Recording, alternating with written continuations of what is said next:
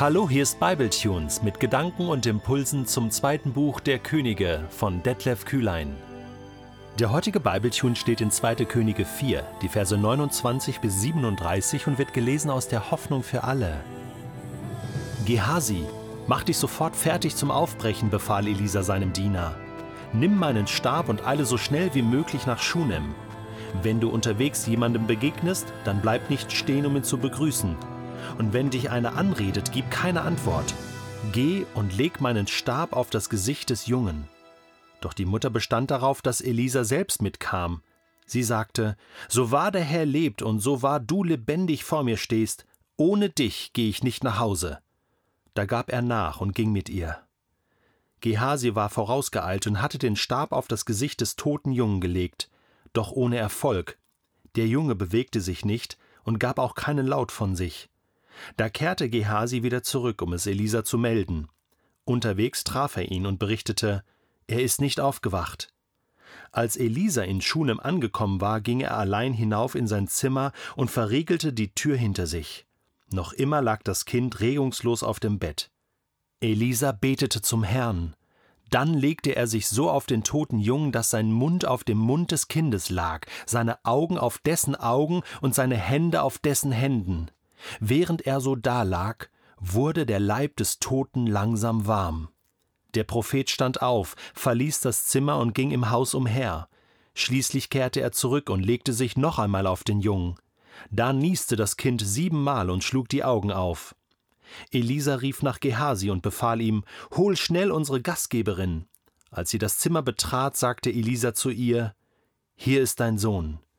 Die Frau warf sich vor dem Propheten zu Boden. Dann ging sie zusammen mit ihrem Sohn hinunter. Was für ein Happy End in dieser Geschichte. Was für ein gutes Ende. Und weißt du, was mich am meisten freut, diese Kernbotschaft in dieser Geschichte, dass Gott der Herr über Leben und Tod ist, dass er entscheidet, wer wie lange lebt und wer wann wie stirbt, und dass diese Botschaft dieselbe ist im Alten und Ersten Testament wie auch im Neuen Testament. Wir lesen nicht nur im Neuen Testament von Totenauferstehung, ja, Jesus hat Tote auferweckt, Lazarus, den Jüngling ähm, äh, von Nein und, und äh, noch eine Tochter hat er auferweckt und, und er selbst wurde vom Tod auferweckt. Ja, wir lesen es äh, dann später auch in der Apostelgeschichte. Äh, ähm, da ist es klar, Neues Testament, äh, Gott ist gegenwärtig, Gott kann Wunder tun, Heilungen, Totenauferstehung, Dämonenaustreibung. Wir lesen es genauso im Alten Testament. Elia, Elisa. Wir werden später noch lesen, wie Naeman, der Syrer, geheilt wird von seinem Aussatz. Auch dort ist Gott schon unterwegs mit uns Menschen, mit seinem Volk und bewirkt Zeichen und Wunder. Das ist nicht zufällig so. Er ist der Herr darüber. Und das ist die Botschaft dieser Geschichte. Wie ist das passiert? Die Frau, die Mutter des toten Sohnes, wendet sich an Elisa in ihrer Verzweiflung, in ihrer Not, in ihrer Trauer. So, so quasi, sie spielt den letzten Trumpf und sagt, Elisa, du musst gehen, du musst kommen. Es ist deine Verantwortung. Ich habe meinen toten Sohn auf dein Bett gelegt. Also, er liegt quasi vor deinen Füßen. Es ist jetzt dein Auftrag. Und Elisa übernimmt das. Er schickt Gehasi eigentlich vor, der soll das machen, aber die Mutter lässt nicht locker und so muss er selbst auch gehen. Gehasi versucht es mit dem Stab des Propheten, aber der Sohn wird nicht wieder lebendig. Er kommt zurück zu Elisa, um ihm das zu berichten. So ein Frust. Ich meine, der Diener, er, es ist ein Prophetenjünger. Das heißt, Gehasi lernt hier von Elisa und, und äh, bekommt hier so die ersten Aufgaben.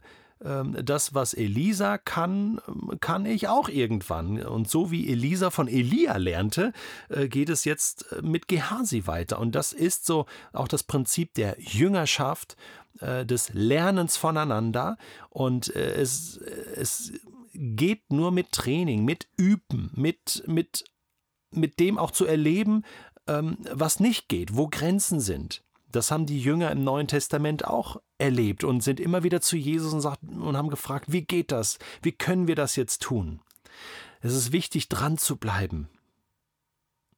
Auch Gehasi muss das lernen. Und jetzt kommt Elisa also am Haus an und es ist interessant, was er tut. Er geht hoch in dieses Zimmer, in dem er oft schon war, in dem er oft schon ausgeruht hat, gebetet hat und jetzt liegt da dieser tote Junge in seinem Bett. Und dann lesen wir, dass er hochging, ganz allein, und die Tür hinter sich verriegelt.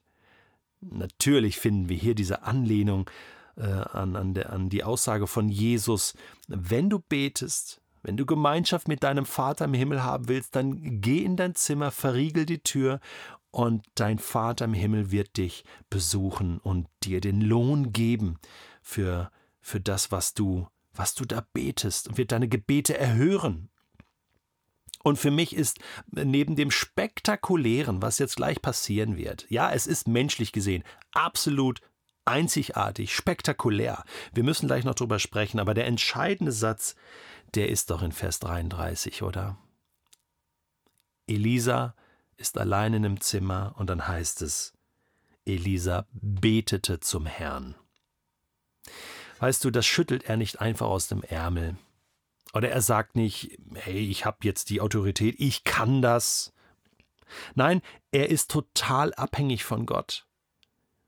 Jeder, der hier auf Erden irgendetwas bewegen möchte für das Reich Gottes, bleibt immer in der Abhängigkeit Gottes. Es gibt nicht irgendwann einen Zustand, den wir erreichen könnten, wo wir sagen könnten, jetzt ist genug, jetzt habe ich genug gebetet, jetzt kann ich ähm, das komplett alleine, dieses Wunder tun. Nein, das ist immer Gott, der durch mich etwas tut. Und der Prophet wusste, ich bin nur ein Werkzeug. Ich bin nur Botschafter. Gott redet durch mich, ich habe sonst nichts zu sagen. Und Gott handelt durch mich, ich habe sonst nichts zu tun. Und dann legte er sich auf den toten Jungen. Das ist spannend, oder? Mund auf Mund, Auge auf Auge, Hand auf Hand. Ganz verrückte Vorstellung, oder? Wie muss das ausgesehen haben? Aber Elisa war ja zum Glück ganz alleine. Und der Leib des Toten wurde langsam warm, der Prophet steht auf, verlässt das Zimmer, geht im Haus umher, kehrt zurück und legt sich nochmal auf den Jungen. Also so zwei verschiedene Phasen. Wir werden so erinnert an das Wunder von, von Jesus im Neuen Testament, wo er einen Blinden auch so in zwei Phasen geheilt hat. Zwischendurch mal fragt, hey, wie viel kannst du schon sehen? Ja, ist alles noch ein bisschen verschwommen. Und dann muss Jesus nochmal aus was für einem Grund auch immer, er muss nochmal eine zweite zweite Phase der Heilung einlegen. Und, und hier ist es genauso. Es, es, es läuft nicht nach Schema F. Es zeigt hier so ein bisschen, der Prophet bekommt hier die Impulse von Gott und er muss genau das tun, äh, genau das tun, was Gott ihm sagt. Nicht einfach beten, sprechen oder die Hand auflegen oder, oder keine Ahnung, ein Opfer bringen. Nee, er soll sich auf den Jungen legen. Auch für Elisa, glaube ich, eine spannende Erfahrung, total gehorsam zu sein, nicht, nicht eine Abkürzung zu gehen. Äh, und es zeigt so diese totale Abhängigkeit von Gott, oder? Und die zweite Runde nochmal. Also ich glaube, ich weiß nicht, vielleicht hat Elisa auch so nach der ersten Runde gedacht, hey, bin ich heilig bescheuert? Was mache ich hier? Ja, wenn mich einer sieht, zum Glück hat ihn keiner gesehen. Aber er muss es das zweite Mal auch noch machen. Also wirklich nochmal genauso. Und dann wacht das Kind auf. Und wie zur Bestätigung kriegt er siebenmal das Niesen ins Gesicht. Oder ich meine, Elisa hat, hier, hat ja auf ihm gelegen. Ja, so ein bisschen wie Gott, der Adam den, den Lebensatem durch die Nase bläst. In, in, in Genesis ähm, Kapitel 2 lesen wir das. Ähm, genau so ist jetzt hier Elisa, äh, der Prophet, der, der von einem Kind angeblast wird, oder? Und dann ist Freude im Haus, Freude im Haus, die Mutter ist voller Freude, natürlich. Hey, lass uns den Glauben haben, dass Gott alle Dinge möglich sind. Lass uns aber auch den Glauben und das Vertrauen zu Gott haben, wenn diese Dinge nicht passieren. Ich habe mich letzte Woche mit einem älteren Ehepaar unterhalten, die haben zwei von drei ihrer Kinder durch Tod verloren. Krankheit und nochmal Krankheit.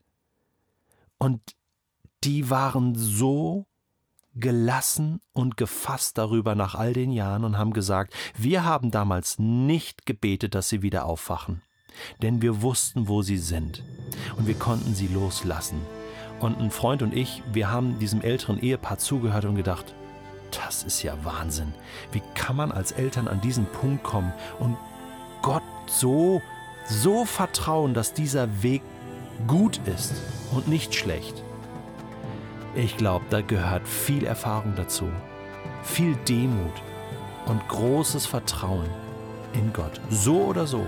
Für das Wunder, aber auch, wenn das Wunder mal ausbleibt.